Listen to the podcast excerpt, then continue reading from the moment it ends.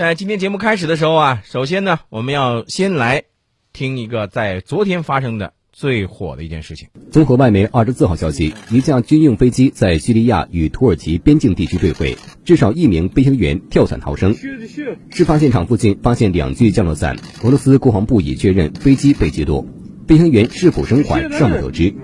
土耳其方面表示，遭击落的战机在五分钟内得到了十次警告，F 十六战机在警告后介入。而俄罗斯国防部表示，这架苏 -24 战斗机并没有侵犯土耳其领空，而且飞行在六千米的高度。土耳其媒体称，这架飞机涉嫌侵犯了土耳其领空。好，这就是我们昨天发生的一个让世界各大媒体都关注的一个新闻，那就是俄罗斯的战机被击落了。被谁击落的呢？被土耳其击落了。如果之前大家听到这个新闻，啊，说俄罗斯战机被击落了，被谁击落了？如果是被这个 IS 极端组织给击落了，那大家呢还能觉得这个是一个这个 IS 极端组织的一个这个报复行为，对吧？但是既然是被土耳其击落的，这就让很多的朋友就纳了闷了，说为什么纳闷呢？你首先，俄罗斯是现在在干什么呢？俄罗斯在打击这个极端组织伊斯兰国，对不对？那么这个情况下，土耳其哐哧把人家这个俄罗斯战机给击落了，你意味着什么？你是不是就意味着，土耳其你在某种程度上就表明了你是 IS 极端组织的这个一个支持者背后的支持？是不是让大家就有这种这个想法？这是第一个问题啊。第二个问题呢，就是土耳其现在在这样一个节骨眼上啊，它发生了这样一个事情，它到底想干什么？他如果说背后没有人撑腰，或者是说没有人给他在那儿给他出主意的话，他自己敢这样做吗？他这样做能够落到什么样的好处吗？这是第二个问题。还有就是，在这件事情发生之后，俄罗斯会怎么办？俄罗斯会展开什么样的这个报复吗？会对土耳其来动武吗？这个呢，是我们今天节目当中啊，要和宋老师呢一起来和大家进行这个呃沟通和交流的。宋老师，你看我刚才一连串，我先说出来了几个问题啊，这三个问题问的非常的好啊。呃，大家都知道出大事了，真是出大事了。不光是一这个一架苏二十四，其实呢，还有一架米八直升机也被击落了。昨天晚上到凌晨的时候，我把这几个视频都看了一遍。嗯，那既有这个极端组织，或者说美国嘴里头的这种反对派武装，嗯，用的是陶式反坦克导弹打的米八直升机。而且当时好像据说这个是执行救援任务的这个救援这个直升机。对，大家有没有发现这里头有几个问题？第一，美制陶式反坦克导弹，它这个东西从哪儿来的，对吧？第二，这个土耳其说，我看到土耳其最新的消息啊。说击落苏二十四战机呢，是他的 F 十六战斗机发射空空导弹。嗯，然后他自己说，这个俄罗斯战机侵入他了多长时间？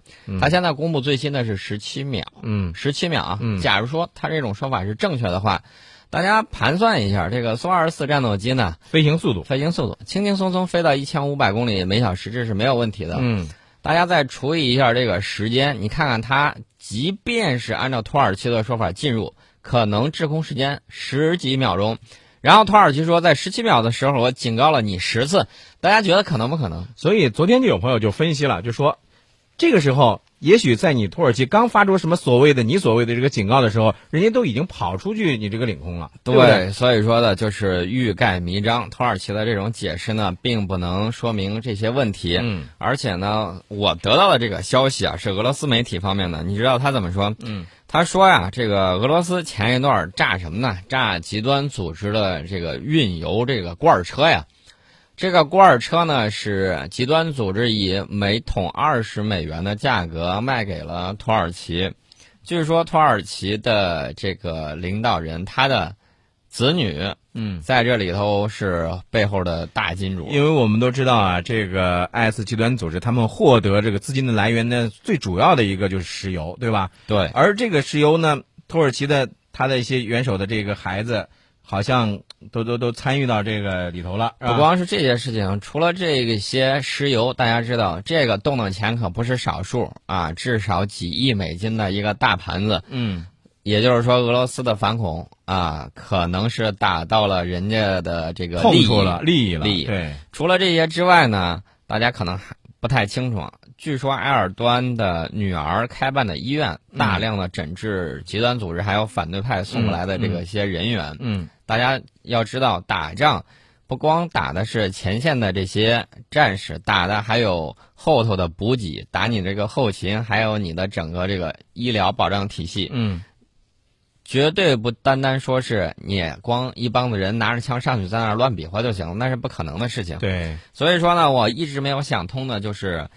这个极端组织还有这个叙利亚的反对派武装如何高效的组织这些东西呢？嗯，一直得不到理解啊！现在终于有点恍然大明白了。那么俄罗斯说的，我们看到的这个普京的讲话呀，说的非常的严厉。他说这一事件超过了，远超过了正常打击恐怖主义的框架。但是今天俄罗斯所受的损失是有人背后捅刀子，是恐怖分子的同谋。呃，普京说他无法用其他任何方式描述这一事件。他说，俄罗斯的飞机是被土耳其的 F 十六战斗机用空空导弹击落，在叙利亚境内被击落，距离土叙边境尚有四公里。呃，然后大家都知道，不要轻易去惹普京。嗯啊，普拉蒂的这个为人处事的这个风格，大家呢也都知道啊。之前呢，咱们说这个普拉蒂对这个叙利亚的这个境内的极端组织进行这个空袭的时候，当时很多人就想不到，是吧？就觉得这个这不是普京他能够做的，但是没想到普京真的去做了。对，刚才我们说了这个第一个问题的时候，其实大家心里头已明已经明白了，这里头肯定是有事儿的。然后昨天晚上。我们要看各位老大的表现啊！首先，美国说啊，美国没有参与这个事儿啊，先撇清关系，跟我一点钱呃一毛钱关系都没有，甭把我拉进来。但是呢，土耳其我是支持你的，为什么支持你呢？因为这个奥巴马总统说了，说这个俄罗斯战机被土耳其击落之后啊，你们两方面都要保持克制啊，千万不要打起来，嗯，这个避免局势升级。嗯，呃，奥巴马跟这个法国总统奥朗德。举行了一个联合记者会，他就说，如同任何国家一样，土耳其有其有权利保护它的领土和领空。那么，我想问一个问题啊，土耳其在叙利亚内战的时候，土耳其的战斗机多次越境，你有没有考虑过叙利亚的主权和领空的问题？而且，土耳其的战机曾经被叙利亚的战机给击落过，坠毁的地点也在叙利亚境内。这个时候，他拿主权和领空来给自己辩护，我觉得这有点儿啊，太过差强人意了吧？这个事儿，其实你刚才你说到了，说美国他现在撇清自己的关系，对吧？我觉得越是这个撇清啊，就好像有些时候怎么说，越撇越不清。这个土耳其这个总统埃尔多安呢，毫不示弱呀，说这个土耳其击落俄机完全符合规定。而且土耳其也不想发生这样的事，嗯，然后他又回击普京说，俄罗斯根本就没有反恐，你就没反恐，你打的是谁呢？炸的都是我们的亲人，嗯，谁呢？叙利亚反对派中的土库曼人啊，这些都是土耳其的亲人。这个埃尔多安还说了，说土耳其有权利保卫领土，过去叙利亚没有发生更严重的事情，是多亏了土耳其坚定不动摇的态度。我们都知道，土耳其是叙利亚境内。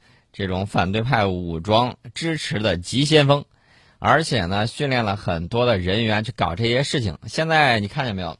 你知道这些话说出来，嗯，呃，我个人觉得啊，这个政治某些政治家的这个嘴脸呢，我们已经看得一清二楚了。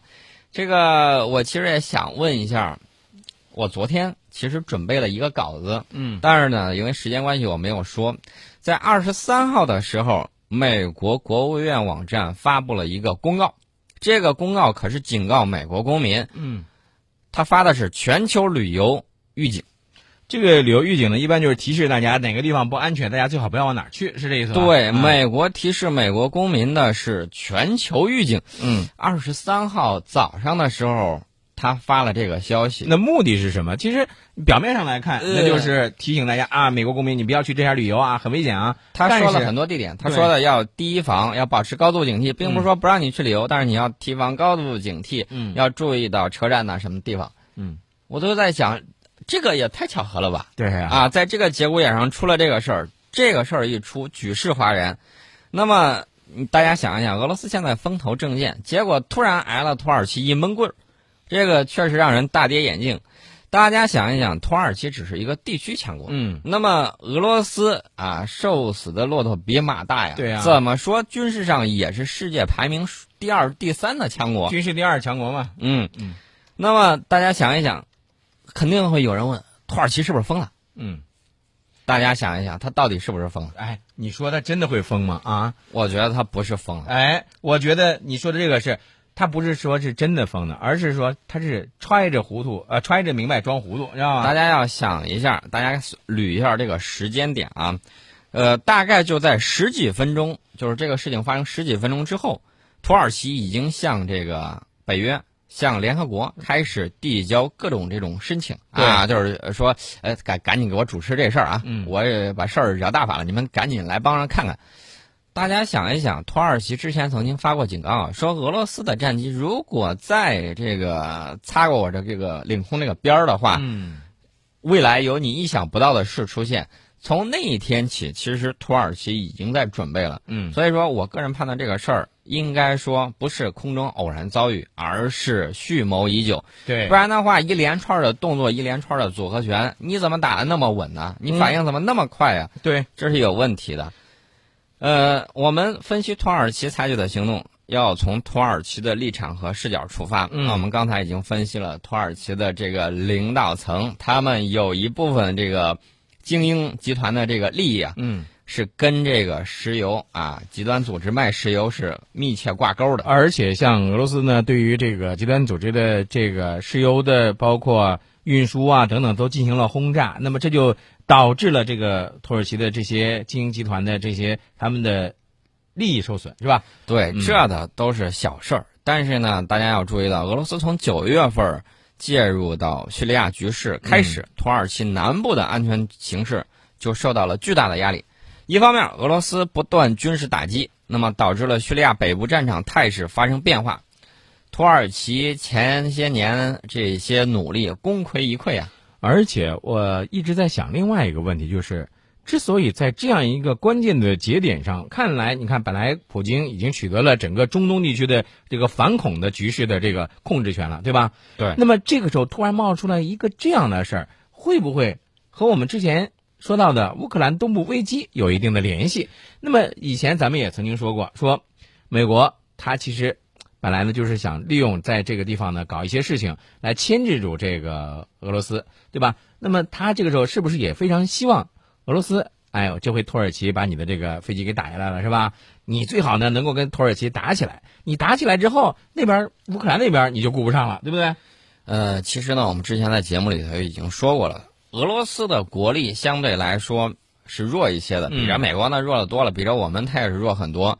那么普大帝在搞这些事情的时候，其实他就一个字儿快，嗯，这个是个一个诀窍，打你个冷不防。然后呢，我们打完之后掌握主动权了，我们在谈判桌上再接着谈，嗯占据更大的谈判优势。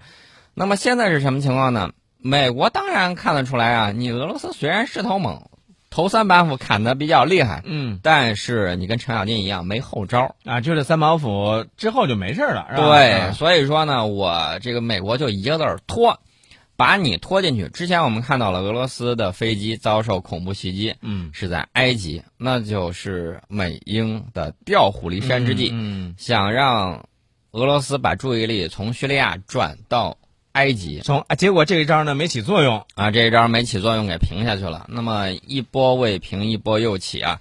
现在我们看到了这一招够狠。那么土耳其肯定不会说自己冒冒失失的就跟俄罗斯打。